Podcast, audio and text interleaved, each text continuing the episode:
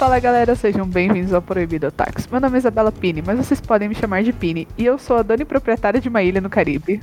E aí, galera, como vocês estão? Meu nome é Juliana Bessa, mas vocês podem me chamar de Gil, e eu sou especialista de tradução simultânea para chefes de máfia na Ásia. Oi, Otaku do outro lado. Aqui quem tá falando é Gustavo Leone, mas você pode me chamar de Guza, e eu sou um especialista em obras de arte do século XVII desse show. E hoje nós vamos falar sobre Great Pretender, um anime produzido pelo It Studio, dirigido por Hiro Kaburagi e escrito por Ryota Kozawa. Os três primeiros arcos chegaram na Netflix em setembro de 2020, seguido pelo quarto arco em novembro do mesmo ano. A série completa já está disponível na Netflix para vocês assistirem.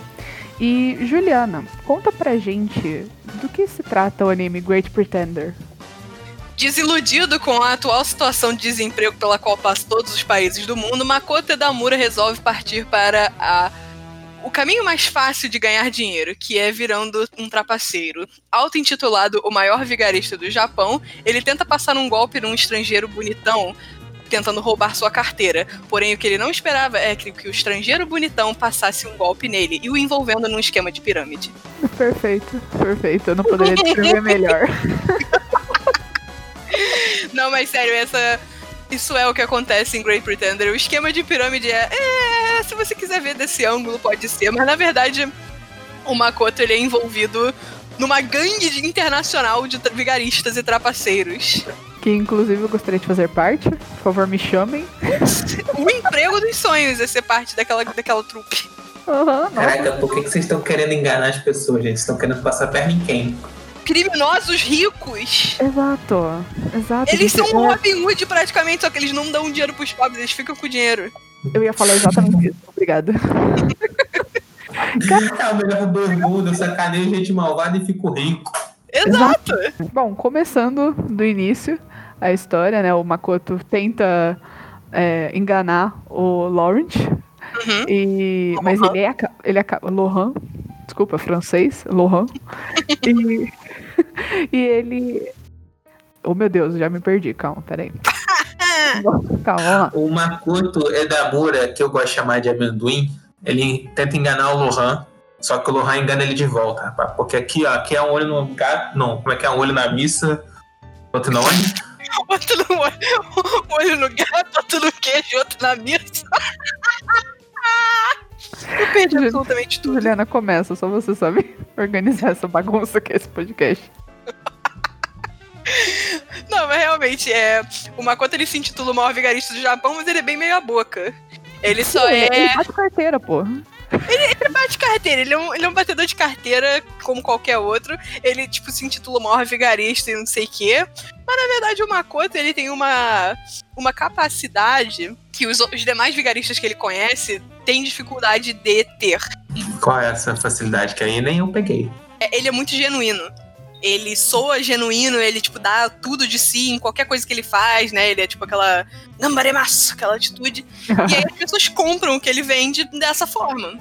E aí é por isso que, tipo, ele, ele se acha o maior vigarista porque dão certo porque ele tem essa atitude. Só que aí quando ele se depara com o Lohan, que é já um, um vigarista. um vigarista de longa data, uhum. ele percebe que ele talvez não seja tão bom assim. É, Porém, tadinho, né? Mas porém, essa briga, ela existe até o final do anime. Existe uma competição do anime todo de quem é o melhor. Uhum.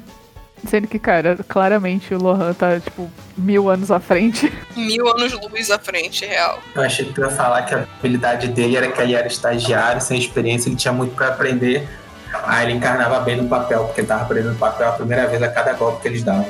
Uma coisa que eu, que eu vi, assim, eu tava lendo alguns textos sobre, foi que, tipo, o, o Makoto e a, os, os espectadores da série, né? Tipo, eles estão aprendendo tudo junto, né? Eles estão é, passando os golpes, assim, estão sendo surpreendidos pelos golpes da mesma maneira, tipo, juntos. Né? Então, o Makoto está sendo enganado, nós também estamos sendo, sendo enganados, porque em diversos golpes que eles aplicam, o Lohan e a trupe eles não falam pro Makoto o que, que tá acontecendo. Justamente pra ele não perder essa habilidade dele dele ser genuíno, né? Exatamente, exatamente. Porque se ele soubesse do, do plano por trás do plano, ele com certeza acabaria estragando tudo, porque ele não conseguiria, tipo, ter as reações necessárias para determinados momentos. Para vender, né? O, o Makoto ele pode até ser muito esperto, né? Ele pode até ser muito esperto, mas ele ele é um péssimo ator. É, tadinho. ele é um péssimo ator. Por isso que ninguém conta nada para ele. Ele precisa ser genuíno no que ele tá atuando lá, porque senão ninguém compra. Cara, pior que isso agora fez eu lembrar o, o primeiro golpe, que é o golpe que eles dão no Caçando. Uhum. Sim. Que a Cynthia, ela finge ser a, a, a mulher da FBI. Irmão, eu fui uma puta ali naquele processo, porque quando eu vi que ela não era agente da FBI, eu fiquei tipo, quê? a, minha, a minha cabeça também explodiu, nossa senhora. Eu... Cara, foi muito. Isso foi muito engraçado, porque o primeiro, o primeiro arco, o primeiro caso e o último caso, eles fazem o mesmo efeito, que é você, o espectador, tá participando, você tá levando o golpe. Você tá sendo uhum. a vítima do golpe no primeiro caso e no último caso, porque você tá perdido. Enquanto que os casos do meio, que é a corrida de aviões e o leilão de arte, eles você faz parte de todo o processo do, do golpe. Uhum. O que eu acho interessante, porque assim, você, você sendo ludibriado na primeira é um impacto, sim, muito bom pro telespectador. Você fica, caraca, o que que tá acontecendo? E aí quando o plano é revelado, você fica, uau! Enquanto que, tipo, depois você cria. Você começa a criar mais uma empatia pelos personagens e conhecer como funciona a trupe. E no quarto, assim, para fechar com chave de ouro, você volta a ser ludibriado. E é muito bacana. Melhor que no quarto, quem te ludibria é o próprio. É o próprio Damura. Uma é. da Damura. Eu quase chamei ele de, de Adamami, igual a galera fica chamando ele na série. o aluno virou professor, quase. Sim. Uhum. Sim.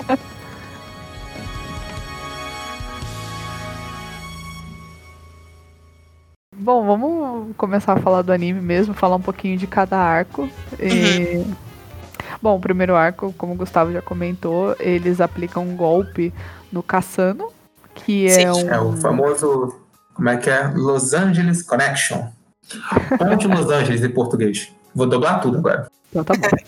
É um caso que eles enganam um, um chefe de uma máfia que se passa por dono de uma produtora de Hollywood, né? Então o cara já teria muito dinheiro, né, por trabalhar em Hollywood, mas ele tem muito mais porque na verdade ele é um dono de máfia. Sim. E eles tentam aplicar um golpe nesse cara vendendo uma uma bala, uma bala bala. Bala, bala, bala, bala, não bala, bala. bala. Vendendo uma bala. de nenhum tipo. Não, não usem balas, crianças. É, eles vendem uma, uma droga falsa para esse diretor da máfia. Só que a, a, confusão acontece porque o Makoto ele é apresentado para o Cassano como o, o cientista que fez essa droga. Então o Cassano fica apaixonado por ele, né? Fica encantado pelo cientista e fala: Você vai começar a fazer essa droga para mim. Eu Sim. preciso de exclusividade nisso aqui. Uhum. Você vai fazer essa droga para mim. Ele, ah, mas eu tenho outros trabalhos no Japão, eu não posso ficar muito tempo aqui e tudo mais. Ele falou, não, não tudo bem, então vamos gravar você fazendo a droga pra gente aprender. Você, eu, tipo, eu compro o seu conhecimento de como fazer essa droga. E depois você volta pro Japão, tudo bem. E aí que tenha todo o caso deles pegarem o, o, o Caçano assim no, no pulo do gato, porque enquanto eles estão fazendo essa gravação da, da receita, entra toda a, a polícia, o FBI, para prender todo mundo. A SWAT quase. para prender o Cassano, prender o, o Makoto, prender todo mundo que tá ali. Só que aí já era um plano dentro do plano, porque na verdade a dona, a moça do FBI é a Cynthia, que também tá junto dos vigaristas, e cara, você tem um. O seu, sua cabeça é, é expandida, sua mente é expandida. dessa maneira, logo assim, no primeiro caso. Acho que tem cinco episódios esse pequeno arco. E, tipo, no, no quinto episódio já tá, meu Deus do céu, onde eu me meti. É absolutamente absurdo.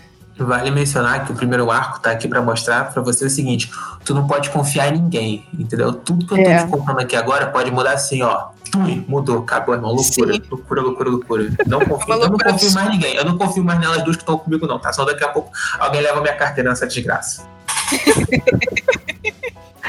e nisso, ó, eles se juntam, né? O Makoto se junta a esse grupo de vigaristas e eles partem pro segundo caso, que é o Céu de Singapura, que é um caso que a gente vai acompanhar um pouco mais do background de uma personagem que a gente acabou não comentando aqui, que é a Abby.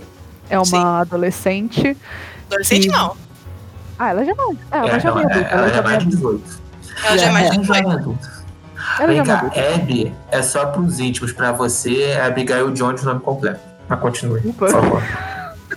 pô, tem que ter respeito, pô, respeito. Nesse plano, no Singapore Sky, né? Legal que a vibe muda bastante, porque primeiro eles estão dando um golpe em Hollywood e agora eles vão dar um golpe num, casal, um casal de irmãos, ah. né? Árabes. E aí, Não, esses irmãos. Fala. Um detalhe rapidinho. É que a série toda, né, ela se passa em vários lugares do mundo. E no início do anime, tipo, o Lohan, ele tava falando inglês e o Makoto também tava falando inglês. Tipo, você via você ouvia os, os, personagens, tipo, os voice actors japoneses tentando falar inglês e conseguindo com êxito, porque, tipo, dava para entender bonitinho o que, que eles estavam falando. Só que tem um determinado momento que eles, tipo, botam um aviso na tela. A partir desse momento, tudo será traduzido, tipo, para japonês. Pra ficar mais fácil. Foi, foi muito divertido eu tenho que agradecer muito por essa decisão, porque assim, eu tenho alguma coisa dentro de mim, aqui dentro, sabe, nas minhas tripas, que não deixam me concentrar quando o anime está sendo com a dublagem em inglês. Então, quando eles tomaram essa decisão, eu agradeci muito, porque eu tava. Sabe quando tá tipo. Quando tu tá com o disco em looping, ou você tá ouvindo um uhum. barulho de arranhado no quadro, aquele. Irmão, é isso que eu escuto quando eu tô vendo anime em inglês. Eu fico tipo, ai, não. É tipo tocar numa coisa molhada no, no chão do banheiro, entendeu? Não que não seja água. Mas, mas, assim, mas é muito. Obrigado. Essa decisão criativa foi muito divertida, muito. Porque, primeiro, te dá aquela noção de internacionalidade do anime. Exato. Todo santo anime que a gente assiste é, é em, todo em japonês, não importa em que lugar do mundo que se passe. Tipo, uhum. um exemplo aqui que veio agora na minha cabeça. Carol Tuesday se passa em Marte, todo mundo fala japonês sabe? É. Padrão. É, eu achei que tu ia citar Jojo, é, pô. A gente. O Jojo, né? Que tipo, se passa na Itália, todo mundo fala japonês. Mas, tipo. Não, pô, simples. O Jotaro fala japonês, o Dio fala inglês, os dois estão se comunicando tranquilo. o Avidol é egípcio, o Jotaro é japonês, o Maré é francês, tá todo mundo conversando. Cara, é isso aí, pô.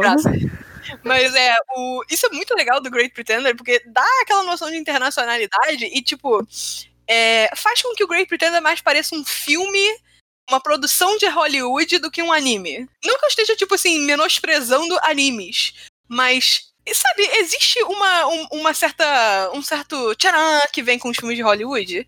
Uhum. Parece um heist americano. Sim. No caso, eu me confundi um pouco, mas tudo bem. Eu acho que esse é um negócio que eles falam assim: olha, aqui a gente vai, vai traduzir simultaneamente para você que está ouvindo em japonês, mas tenha noção de que isso está sendo uma opção nossa, que na verdade eles estão falando na língua é. correta que eles vão estar falando, tá? Eles sim, fizeram questão de fazer uma brincadeira para explicitar isso, porque isso é uma coisa que passa batida, irmão. Tudo, tudo que é canto, que sim. quando você se nota dois meses depois, você, é verdade, como é que os dois estavam conversando, gente? Que uhum. loucura. É verdade. Nossa, achei maravilhoso. nessa porra. A melhor escolha do anime foi fazer isso. Mas enfim, Melhor escolha do anime. Pode continuar a história do Singapore Sky. Ah, eu vou até, eu vou até recomeçar. No segundo arco, Singapore Skies, ou Céus de Singapura, é, agora o, o, novo alvo são dois irmãos árabes, árabes do, ou é, dos Emirados Árabes Unidos, eu não sei dizer, me perdoa, que é o Clark e o Sam Ibrahim. E o que acontece? Nesse arco, a gente tem um aprofundamento na, na história da Abigail, porque a Abigail ela tem uma questão de alguns traumas que ela passou na vida dela, que estão relacionados a. Como é que é o nome? Não é milícia, uma resistência armada. Mas por estar tá nesse processo. Que resistência golpe, armada? Ela, começa... ela fez parte de uma resistência armada? armada, filha. Não, sim, mas tipo, assim, tem muito mais. Porque Assim, não, eu sei. Um é da resistência armada e que vem antes O estresse pós-traumático daí. A Abigail, ela tem o síndrome de estresse pós-traumático. O que é síndrome de estresse pós-traumático, Gustavo? Síndrome de estresse pós-traumático é um termo que é um pouco geral. por isso que é difícil de, para mim, de discernir. Mas assim, você passou por uma situação muito estressante, entendeu, na sua vida em um determinado momento, e depois isso fica presente com certa frequência. E em algumas situações de gatilho, isso vai atacar muito você, tanto psicológica quanto fisicamente. Entendeu? É que okay. em algumas literaturas a gente tra traduz, traduz não, a gente trata como se fosse estresse de guerra, especificamente. Aí fica meio confuso. Perdão, segue o baile. Onde é que a gente Segue tava? o baile. A síndrome de estresse pós-traumático que a Abigail sofre não diz 100% re em respeito ao a esse essa meio que tipo, pegaram ela depois de um ataque onde ela morava em Bagdá, no Iraque. É, ela não diz 100% respeito ao momento que ela virou tipo meio que uma milícia armada. O, a síndrome de estresse pós-traumático dela que realmente ataca nesse arco é relacionado ao bombardeio americano em Bagdá. Uhum. Isso. E diga-se de passagem, eu nunca vi isso sendo tratado em anime. Se alguém conhece algum anime, alguém que está ouvindo nosso podcast, conhece algum anime que trata de questões assim delicadas de política internacional, como os bombardeios americanos na, no Oriente Médio, eu agradeço a recomendação, porque na minha vida eu nunca assisti um anime que tratasse disso. Eu uhum. achei fantástico foi tratado de uma maneira assim é, sutil, é, com respeito, com entendimento, sabe? Tipo, eu achei sensacional, né? Mas, Gustavo, pode voltar à análise do episódio. Eu sou analista hoje. E, mas é nisso do. É nesse processo de que eles estão enganando os irmãos e eles colocam a Abe como uma pilota de avião e a Cynthia como coordenadora da equipe. Porque eles vão fazer o nos irmãos tem um também que é piloto e outro que é organizador das corridas eles vão querer o que extorquir o irmão fazendo um esquema de apostas. Colocar assim para ser sutil. Só que nesse processo de ela tá pilotando um avião acaba é, fazendo contato com essa questão do trauma dela do do bombardeio de piloto de avião e é quando a gente tem maior contato com a história dela. Gosto muito da Abby eu acho ela uma personagem bem divertida. Eu, eu, eu tomei um susto com o, na parte do caçando, quando ela pula na piscina e fica maluca. Dá, com doce Nossa, japonês. Mas, cara, o, nesse, nesse o, o Singapore Sky é um momento que ficou assim, cara, eu acho maravilhoso como eles aplicaram bem as trilhas sonoras. Porque, se eu não estou enganado, todo arco tem a própria trilha sonora. E assim, muda, tipo, da água para o vinho, porque assim, numa hora você está realmente nos Estados Unidos com um determinado tipo de golpe, um determinado esquema, e aí depois você está em Singapura com uma vibe totalmente diferente, sabe? A ideia do golpe muda. Eles fazem questão de pegar uma trilha sonora para cada situação dessas. E no episódio de Singapura também, é quando eu vejo a, as cores sendo muito bem utilizadas, sabe? É um negócio que é muito colorido, é muito vivo, mas ainda está de uma maneira organizada. Uhum. Entendeu? Não machuca o meu olho, por exemplo. Eu sou chato com isso. Mas assim, eu fiquei tipo, hum, que gostoso, que felicidade. É, excelente ponto, excelente colocação. Uhum. Eu acho que todas as cores utilizadas, assim, os personagens têm as cores, digamos assim, normais, mas sempre o background em que eles estão é sempre muito colorido e com cores muito vivas. Então, por exemplo, o céu que tá azul, ele não tá um azul chapado, ele tem vários tons de azul e parece que eles são colocados de forma geométrica. E é um negócio muito incrível. Mas realmente na parte do Singapore Sky, justamente porque eles estão é, falando, tratando de aviação, né, pilotagem e tudo mais, você percebe essas cores de uma maneira muito mais viva. E nossa, é parece é uma lindo. pintura impressionista, assim. Não tem uma chapagem de cor única, né? Uhum. Mas também não tem um, um gradiente suave. Sim, sim. As cores, elas são vivas, elas são misturadas, mas não é agressivo, é tipo, é agradável. Uhum.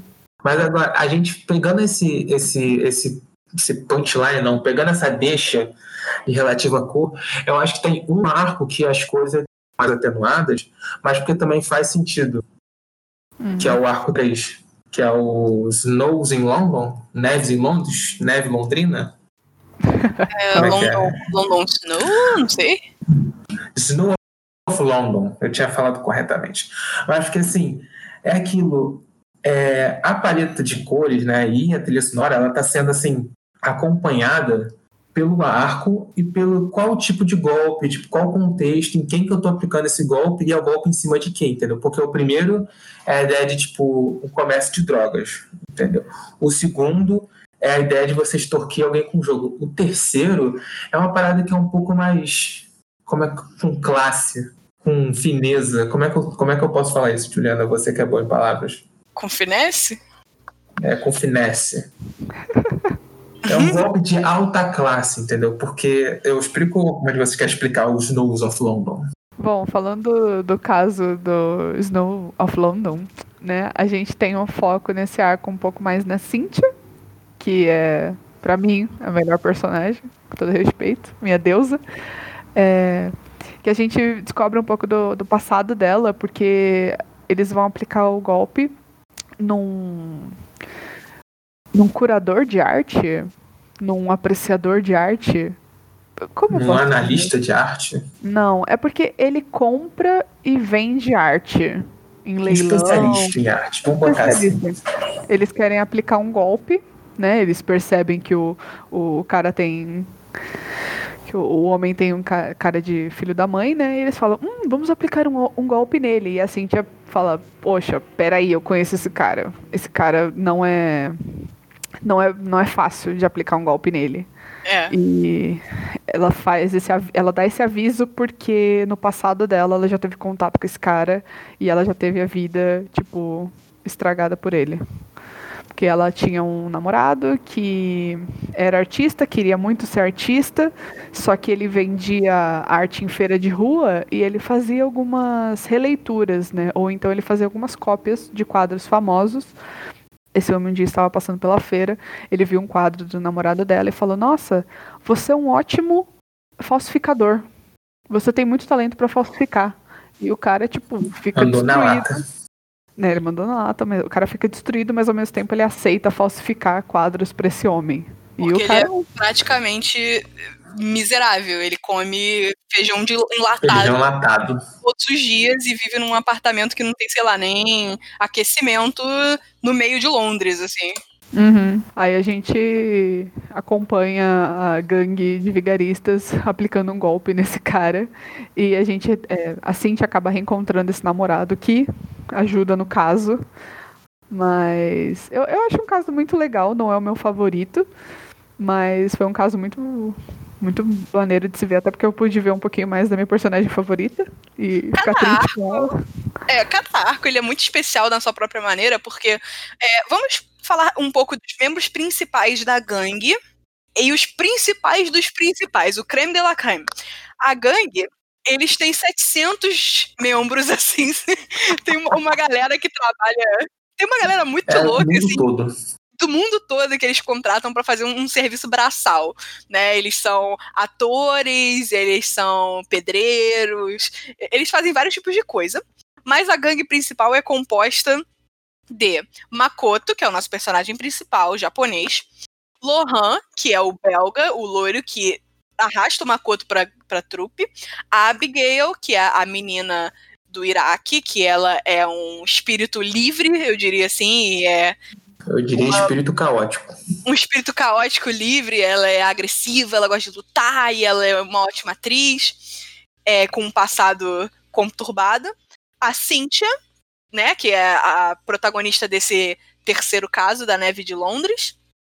Temos dois outros personagens que aparecem muito, porém eles não são os principais. Os principais são esses quatro. Os outros dois são a Xion, que ela era uma vigarista também de longa data, uma senhora coreana, e Kudo.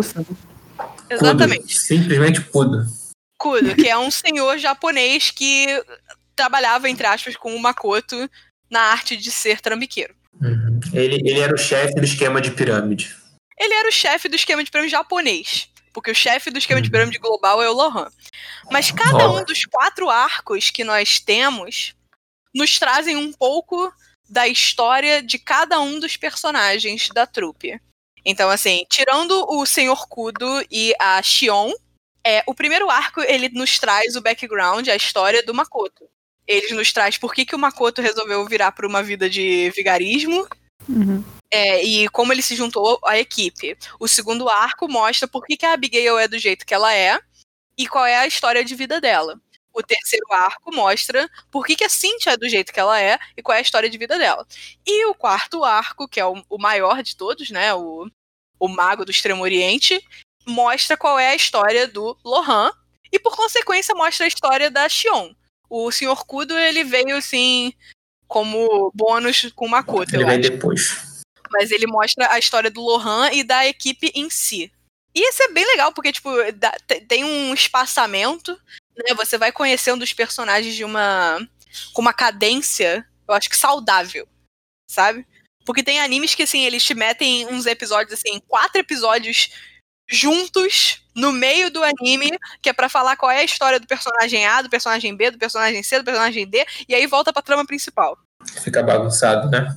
Fica bagunçado e fica muita informação é, meio que fora de contexto. Os casos dão contexto para a história. Mas agora, vamos lá. Entrando no, no quarto, o quarto grande golpe, que é o. Inclusive, teoricamente, é o golpe que está sendo dado em, em dois lugares ao mesmo tempo, né? Que é o, o como é que é? O Mago do Extremo Oriente. E que ele começa sendo dado numa empresa japonesa, mas ao mesmo tempo está sendo dado no golpe numa empresa chinesa. Uma empresa de criminosos, também conhecido como máfia. É. Nenhum golpe é dado em gente de bem. O código deles é tipo não dar golpe em gente de bem e não matar pessoas. É. é. E a, é apesar deles isso. falarem. E apesar deles falarem, ah, é cada um por si aqui, a gente só se junta para dar golpe, a gente sabe que, tipo, eles se gostam assim como grupo e eles confiam nos outros, senão eles não estariam ali ainda fazendo uma porrada de golpe, nas, dando uma porrada de golpe nas pessoas, né? Então eles, é só o código de honra deles. Eles falam que são lobos solitários para fazer pose. É porque tem que ser malvado, né? Para dar golpe tem que ser malvado, tem que falar que é sozinho, entendeu? Que é deixado de lado, senão, pô, eu sou foda, eu sou foda, eu sou. É, literalmente, sou lobo solidário, eu sou, sou sobrevivente. E nesse quarto arco, é outro assunto extremamente delicado. Assim, não que os primeiro, o primeiro e o terceiro arco não tenham assuntos delicados. Tem. O primeiro, ele trata sobre o uso de drogas e, assim, meio assim no, no, plano de fundo, né? Propina, é, atrizes que vão para Hollywood e acabam, tipo, sendo. É, como é que eu posso dizer? Sem ser, tipo, muito grosseira. Muito agressiva? É. Deixa eu ver. Elas vêm com o sonho de se tornar modelos, mas elas viram acompanhantes. Elas viram acompanhantes de luxo, exatamente. É... Isso, acompanhante de luxo. Não que esse episódio também não seja uma coisa assim mais séria e tal, mas assim, o segundo e o quarto arco, eles são particularmente mais pesados em termos de conteúdo, porque no segundo, como a gente mencionou previamente, é tensão internacional, bombardeio no Oriente Médio. Uhum. E além disso, é toda a questão de que existem milícias de crianças soldado, que também é uma questão gravíssima. É, e isso, assim, é pesadinho. E no, no quarto arco, é, além de muitas outras coisas que acontecem, né? Tipo, a, a história dos personagens, a história da trupe e tal, é, eles tentam aplicar o golpe em duas máfias simultaneamente, uma japonesa e uma chinesa, cujo meio principal de obter lucros é traficando crianças e vendendo-as em leilões. Tráfico de criança Olha, eu não sei, eu tô tentando pensar, tipo, sei lá, Akira, no filme do Akira, tipo, tinha crianças que eram, tipo, experimentadas como é, coisas científicas, né? Rato de laboratório, só que eram crianças. Mas, cara, tráfico de crianças e venda num leilão para fins diversos, eu não consigo lembrar de outro anime que tenha falado sobre isso. Eu vi isso em Banana Fish. Ah, Banana Fish? É, é muito bom, inclusive, eu acho que a gente eventualmente pode fazer um episódio sobre ele, porque também tem esse assunto de máfia e tráfico de drogas e de crianças e crimes e eles abordam muito mais a, como é o por trás da máfia, né? Mas, uhum. desculpa aí, continuando. Põe na lista, Banana Fish, põe na lista. Antes da gente continuar, eu ia perguntar um negócio pra Juliana. É porque eu, por exemplo, eu não vi a Kira. Então eu não sei o quão próximo a gente está dessas crianças, né? O quanto a gente vê Nem esse processo. Nem um pouco. No, porque uma coisa que deixa bem pesado, não que deixa bem pesado, mas uma coisa que faz pesar nesse quarto arco é o fato de que a gente tá com uma Makoto, ele tá no interior, entendeu? Ali do, do Oriente para poder Sim. comprar essas crianças. A gente vê elas no leilão, a gente vê elas sendo tipo uma a gente elas sendo treinadas entre aspas, né, para tipo, ah, vocês têm que se apresentar na passarela desse jeito, porque aí quem sabe você ganha um comprador bom. Entendeu? A gente Sim. vê elas tipo nos, nos alojamentos, então a gente está bem mais próximo assim, é uma coisa que faz pesar. Sim, com nesse, certeza. Nesse arco. E vale ressaltar que assim, o anime no geral, é, você pode colocar que assim, ah, o propósito original dele, entre aspas, é uma coisa que trata sobre roubo com comédia, etc. Mas assim, ele passa por todo um, um espectro emocional, entendeu? Ele traz tipo, vários temas juntos, assim, num ritmo e numa intensidade que se faz presente mas sem, tipo, te afastar do anime. Tipo, pô, do nada tava vendo uma piada aqui, do nada ficou um clima ruim, entendeu? Não é assim que funciona. Ele tem um ritmo, uma cadência muito boa, até para encostar no, nos assuntos que são pesados, que merecem uma atenção séria. Uhum, 100%. E também é, é aquilo que você falou, né? A gente tá. pesa mais porque o Makoto tá envolvido. Sim. É, o, o Makoto, ele, ele é induzido novamente. Porque qual é a questão do Makoto? É, eu, queria abrir um parênteses para falar sobre o Makoto depois que a gente terminar de falar do arco 4. O Makoto, ele tem uma questão de justiça é, estranha. Como assim? Vamos falar do quarto arco, que depois eu entro no parênteses do Makoto. É, e aí, nesse arco, né, o Makoto, ele tá intimamente envolvido né? Ele tá, tá dentro da máfia japonesa, ele faz parte do esquema. O Gustavo falou excepcionalmente bem. É um, um arco que tipo, é muito emocional. É um turbilhão de emoções, é uma montanha russa. Tem um momento que você tá falando, vai dar bom, vai dar bom, vai dar bom, e vai cair lá pro fundo do poço. Sim, nossa senhora. A primeira. O que eu diria, a primeira parte desse arco é. Ela é mais pesada, né? Porque eles estão tentando fugir com as crianças, né? Estão tentando resgatar todas as crianças e o Makoto, tipo, ele estava trabalhando na empresa achando que era uma empresa normal. Quando ele descobre que é uma empresa que está traficando crianças, ele, tipo, eu preciso ajudar. Eu preciso fugir com elas daqui. Vamos fazer um golpe. Sabe? O Makoto, na verdade, ele entrou nessa empresa, ele tinha saído do grupo dos trambiqueiros e ele entrou porque nessa empresa porque ele queria trabalhar.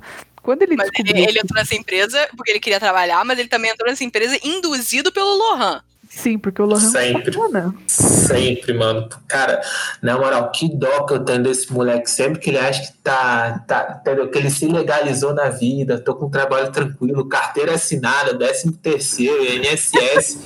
Não, não, era tudo um esquema do Lohan, entendeu? Para eu fazer um estágio, para eu conseguir aplicar o próximo golpe. Eu, puta que o pariu. É, porque o Lohan precisa de alguém trabalhando lá dentro da empresa.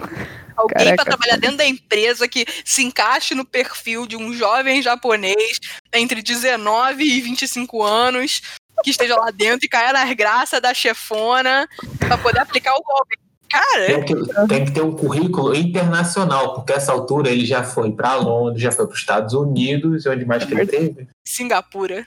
Singapura, entendeu? Então, o cara é, é, o big, é o big currículo de comunicação, entendeu? E é isso. e aí ele pode entrar na empresa e aí cai nas graças da chefona. Pois é. E esse, esse é o plano mais mirabolante de todos, assim, o, o caso 4. Cara, é mesmo. Tanto que eu vou, eu vou te ser sincero que assim, eu acho que dos golpes, nesse golpe, eles me enganaram. Todos os golpes eles me enganaram. Quando eles quiseram me enganar com alguma coisa, que acho que é o uhum. primeiro e, o, o, e o último. Mas assim, nesse eu, eu, eu também não conseguiria ter acompanhado mesmo que eu tentasse, entendeu? Porque pra mim foi, comigo, foi a little too much. Eu não sei se alguém assistiu, é, como é que é? 11 Homens e um Segredo, Sim. Entendeu? Todos esses, assim. Mas, assim, então, é ótimo que você, então você pode me falar. Os planos são mirabolantes assim também no filme? É nesse nível de mirabolância? Não é nesse não? nível. Não, são, é, é, um é um plano maneiro, é um plano muito bem elaborado, mas ele não é tão mirabolante de envolver, tipo, é, falsificação de morte, sabe? falsificação de morte, eu tô pensando em falsificação de construção. Cara, falsificação de prédio foi absurdo. Eles criaram um prédio só pra isso. Não, no... no 11 Homens no Segredo, desculpa, tem sim uma, uma falsificação de morte do, do velhinho. E tem uma construção de, de uma sala para fingir que é o, o cofre do, Cara, uma do sala cassino. é. Uma Não, sala mas sim. é um prédio? Não, prédio é sacanagem. Um prédio. O Cabrudo me fechou um prédio com ele torto. É, irmão, não é um prédio de quatro andares aqui de perto, não, irmão. É um prédio de 60 andares.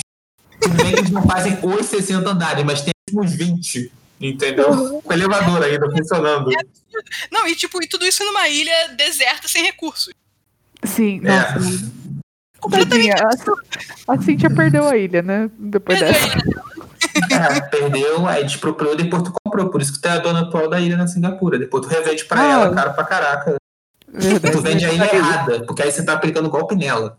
Tem que pensar Ah, com eles. Tá bom. Farei isso, pode deixar. Cara, mas é que tá. Esse quarto. É muito maneiro esse quarto golpe, porque tem todo o rolê de, tipo, deles estarem enganando duas corporações, não sei o quê, e tem aquele jogo de tradução que eu fiquei, tipo, o que que tá acontecendo, o que que tá acontecendo, o que que tá A acontecendo. tradução simultânea era muito louca.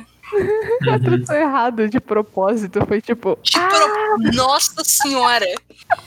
Os Cara, caras ali vocês com poder de ideia. fogo pra matar todo mundo e eles, tipo, enganando na moral, assim, tipo, não, ele disse isso mesmo, sim senhora. Não, é, é, cara, pra você ter ideia, eu tava assistindo, eu tava na dúvida, tipo, será que a legenda tá errada? Tipo, ah, é, não, vamos ficar tranquilo. Ele tá querendo 100 mil dólares em dinheiro. Eu, hã? Não. Eu sou um trouxa, irmão. Nesse, eu não, vocês estão falando que vocês estavam querendo entrar pra gangue? Se eu entrar pra gangue, eu vou ficar pelado com a mão na frente e outra atrás. Se eu tiver as duas mãos, que alguém pode pegar uma mão no meio do caminho, eu perco a mão. O Gustavo é, tipo, daquela equipe de 700 pessoas que aparece só pra, tipo, pintar a parede e servir de ator. Sim. Caraca, sou eu mesmo. Eu, eu, se, eu, se eu consertei o sofá daqui de casa, eu tô bom pra pintar a parede também. E, cara, nessa parte do golpe, tem um detalhe, um detalhe antes da revelação que se tu pega, tu já sabe que tem alguma coisa errada ali de diferente no, no ambiente da pintura. Porque tem aqueles dois cachorros, né, que a Cindy coloca, não sei o quê. Quando, antes Nossa, da gente ter gatos. revelado o plano... Oi? Os dois gatos, exato. Eu achei que era o, aquele cachorro chinês, é, que eu esqueci o nome. Mas assim, quando eles estão entrando, dá um foco naquela estátua dourada gigante. Eu falei, mano, eu nunca vi essa porcaria dessa estátua aqui. E por que que essa cena tá falando, tá, deixa tão explícito que tem essa estátua desse gato aqui? Não é possível. Tem, tem caroço nesse mundo, entendeu? Foi o único momento que eu fiquei, tipo, perto de descobrir alguma coisa antecipada, mas eu ainda não consegui. Cara, eu tava assistindo esse episódio. Esses episódios, né? Porque o quarto, o quarto caso, ele foi considerado uma segunda temporada pela Netflix. Uhum. Mas eu tava assistindo e eu virei assim pra Pini, mandei mensagem pra ela, cara, é mais fácil eu acreditar em Papai Noel, em Coelhinho da Páscoa, do que acreditar em Great Pretender. Não tô acreditando em nada do que tá acontecendo aqui. E tava. Na dúvida, não, relaxa. É mentira. Mas eu ia perguntar, a gente vai falar do golpe que o Makoto dá durante o golpe? E que eu tô olhando aqui no que que tá acontecendo? Eu Que ele acho que aquele que- golpe, o golpe que ele deu dentro do golpe era parte do golpe. Que tá, eu acho que não, porque é ele enganando o Lauren, só que aí o Lauren percebe que Ou não, pai, o pai dele, dele. tá ali, ó. É. Que o Lohan, o Lohan não sabia que tinha. Que o Cassano, que o outro irmão, ele não sabia que eles estavam lá no, no barquinho. Ah, é que tá, é que tá. É que tá, mano. Eu, fico, eu fiquei assim, é o golpe dentro do golpe. Por um minuto eu realmente achei que o Makoto tinha se aliado com a, com a dona da empresa japonesa, que ele tinha se convertido pro mal de vez, e o que que tá acontecendo. Não, Aí é, por um segundo o deu um medo, assim. uma K-47, pô, minha tripa gelou, moleque. Eu também achei que ele ia ficar. Ele ia aceitar ser filho dela, sabe? Por um instante, eu achei é, estranho, eu questionei a decisão criativa de trazer de volta os três primeiros, as três primeiras vítimas dos golpes. Uhum. Eu também. É, eu pensei, cara, isso aqui é só um jeito desse anime fazer aquele fechamento redondinho que traz todos os personagens. Uhum. Hum. Mas ao mesmo tempo eu pensei, cara, eu acho que tem um tem um outro motivo que é uma coisa que o Cassano, né, que é a primeira vista, vi- é, blá, o- que é uma coisa que o Cassano, que é a primeira vítima, fala. É, são só negócios. Uhum. Então, quando o, o Makoto contata ele para dar um golpe dentro do golpe, ele não fica, ah, eu vou matar esses desgraçados que me deram um golpe. Não. Ele falou quanto de dinheiro que eu vou receber, X, estarei lá. E realmente, ele não, tipo, passou a perna. Ele pegou o dinheiro dele, fez o que ele mandaram ele fazer e foi embora. O que, tipo assim, é, quando você para pra pensar, cara, mas que coisa estranha, tipo, ele foi uma pessoa que foi ludibriada, mas você para e pensa, na vida real, é assim que funciona. É. é Se você for ganhar dinheiro, você aceita. É, não existem vilões que são, tipo assim, é, passados a, passaram a perna nos vilões e aí eles ficam com um rancor e uma sede de vingança. Não. No mundo real, é tudo dinheiro. São tudo negócios. É tudo, tudo negócio. que você tá pagando. É, esse é um anime de vida real. Eu achei que tu, tava, tu ia mandar um nem tudo é preto no branco. Não. Mas, cara, eu gosto, porque é, é, realmente ele tá trazendo essa ideia, tipo assim, olha, só um negócio, tu me sacaneou assim. Se você me pagar o suficiente, eu não guardo rancor, eu vou me vingar um pouquinho em cima dele. E assim, bem ou mal, eles todos estão nesse meio, entendeu? Nesse meio de legalidade, de enganação. Uhum. Então, assim, é mais, o que, que, é mais fácil, entendeu? Você ficar querendo guardar rancor, etc. Ou você se depender, tipo, aceitar, porque é justamente aquilo, sabe? Mais cedo a gente tem um retorno também do, do Sam Brian. Do Sam, é. É, que é essa ideia, tipo, tudo bem que assim, o Sam não foi tanto alvo, né? Porque tinha todo o rolê dele ser um pouco refém do irmão, no Sim. esquema de corrida, etc. Mas assim, ele podia ter guardado certa coisa e falou: olha, sinceramente, o que, que tu tem para mim hoje? Quanto tu tá pagando para eu me aliar a você, mesmo que seja uma aliança temporária? Hum. Porque no final eles só são amigos mesmo, o grupo de vigaristas ali, eles quatro e os, os agregados que pintam a parede de vermelho. é. E nesse quarto caso é tipo mostra um pouco mais do backstory do Makoto, né? Tem uma reviravolta na história do Makoto, que é muito mais profunda, o buraco é muito mais embaixo do que a gente imaginava. O Makoto tá sendo enganado de estagiário a vida toda, verdade. A é. vida toda. O Makoto, não, ninguém nunca contou a verdade pro Makoto nem um único dia da sua vida. Uhum. O Makoto não tem um minuto de paz. Tadinho.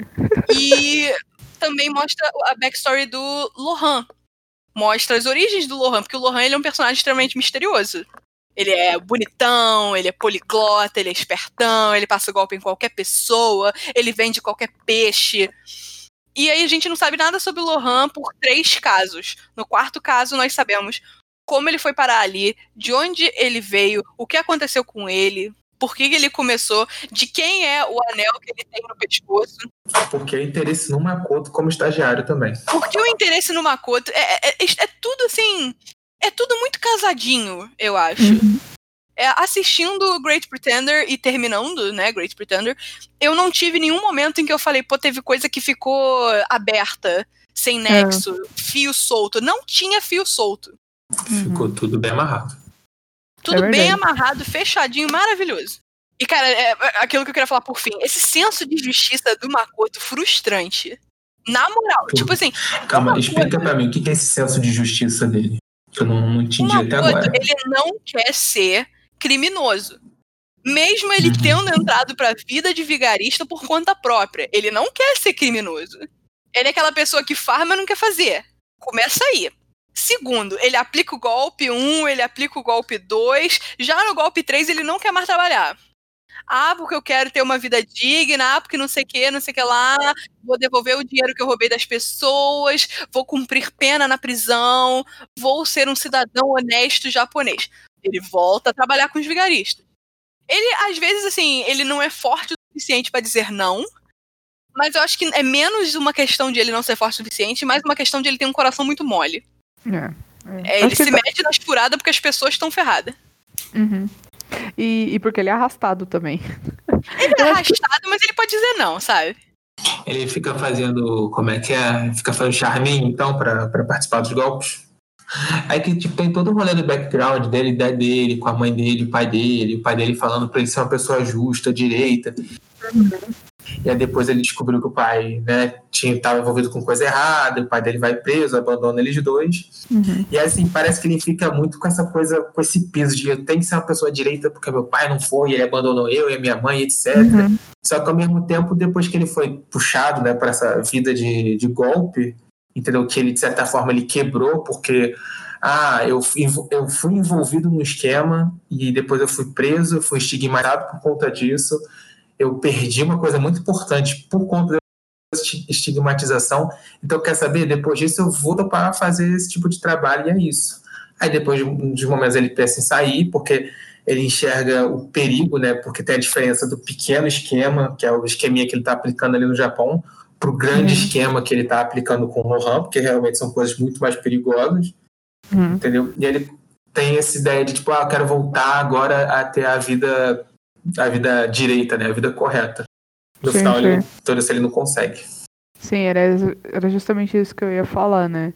Esse, ele perceber que os golpes são muito maiores do que ele do que ele imaginava e tal. E, tipo, provavelmente quando ele tava no Japão aplicando, só dando golpe de carteira, ele pensava que, tipo, ah, eu vou aplicar uns golpezinhos, vou ganhar um dinheiro, mas depois eu vou me ajeitar, sabe?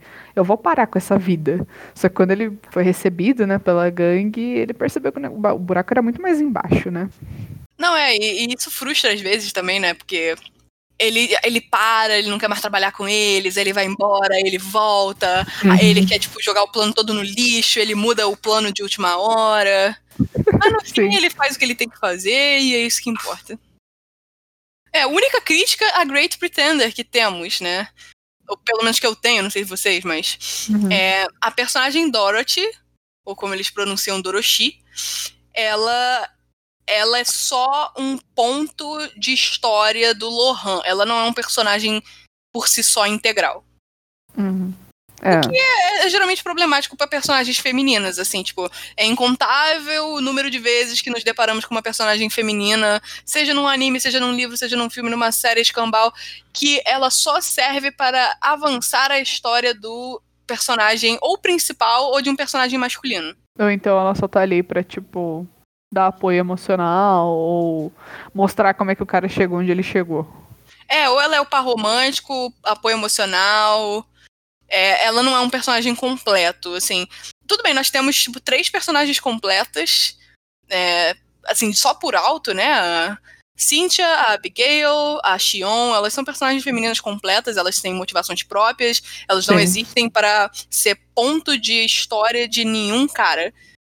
Uhum. Porém, a Dorothy, ela deixou a desejar, ela virou um personagem que não não é, não é um personagem integral, assim, ela existe, ela existe em função do Lohan e apenas em função do Lohan. Uhum. Eu não tinha pensado nisso até você tocar nesse ponto, então. É, Mas foi uma coisa que eu... acho que eu concordo. É, eu pensei nisso, eu falei, cara, só isso sobre a Dorothy, sabe? Mas é, a cena pós-créditos do último episódio nos dá a entender que se rolar uma segunda temporada, de repente a Dorothy se, tornou, se torne uma personagem completa. É, é, é o que eu espero. Se tiver uma segunda temporada e se eles forem por esse caminho. Bom, então agora que a gente já contou, já, já comentou, né, sobre todos os casos, já comentamos sobre o anime, vamos finalizando o episódio por aqui e a gente quer saber se vocês gostaram do anime, se vocês. Se você não gostou, fique calado. É, por favor. Caralho. Tô zoando. Não, ok, não precisa ficar calado, mas assim, guarda pra você. Não, tô zoando. não, estamos zoando. Assim, se você não gostou, eu, eu quero uma redação estilo Enem é. explicando por que você não gostou de Great Pretender. Só então eu vou aceitar. O Great Pretender para mim é um anime que você poderia recomendar para qualquer pessoa, até para quem não gosta de anime, porque ele parece tipo um desenho, um desenho Sim. normal, sabe? Então, é, é, muito bom. E conto, conto Ele parece ser um desenho legais. normal, com uma cadência e história de filmes de Hollywood de ação e suspense. Exatamente. Obrigado. É, é, até, até um negócio que vale mencionar: a minha irmã, ela não vê animes. Uhum. Mas ela gosta muito de um filme que me lembrou muito esse anime, que é Prenda-me se for capaz. Uhum, entendeu? É. Aí, como tem entrada, e a entrada me lembra muito o começo do filme, né? Que é aquele fundo com as cores, tudo, uma animação 2D, quase boneco palito. Ela foi reconhecendo por um segundo, eu achei que eu tinha puxado a perna dela pro esquema de assistir animes. Por um segundo, mas ela escapou. ah, tenta fazer ela assistir esse, pô. Talvez ela goste. É. Porque é, eu já tentei, é ela caiu no golpe. Aff, Bia. Aff. Não me decepcione.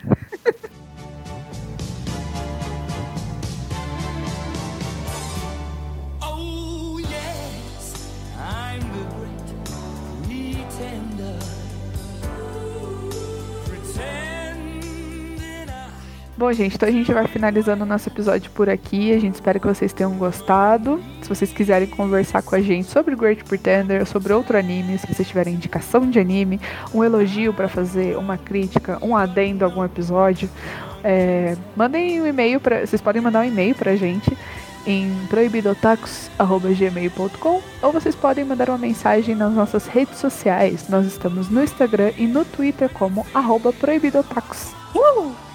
Juliana, você quer fazer algum jabá? É, eu tenho a minha Twitch, se você gosta de videogames, se você gosta especialmente de filmes de terror, videogames sobre filmes de terror. Eu jogo muito no meu canal da Twitch, você pode me achar com Fala Best. O link estará na descrição. Muito obrigada por terem ouvido até aqui. Se você ouviu até aqui e quiser alguma recomendação de algum anime baseado ou próximo de Great Pretender, fala com a gente que alguns animes é, passaram pela minha cabeça, então eu tenho umas sugestões para dar também. Acho que é só isso. Um beijo para você, abraço. Até o próximo episódio. Não confie em ninguém, nem na sua sombra. tchau. tchau. tchau.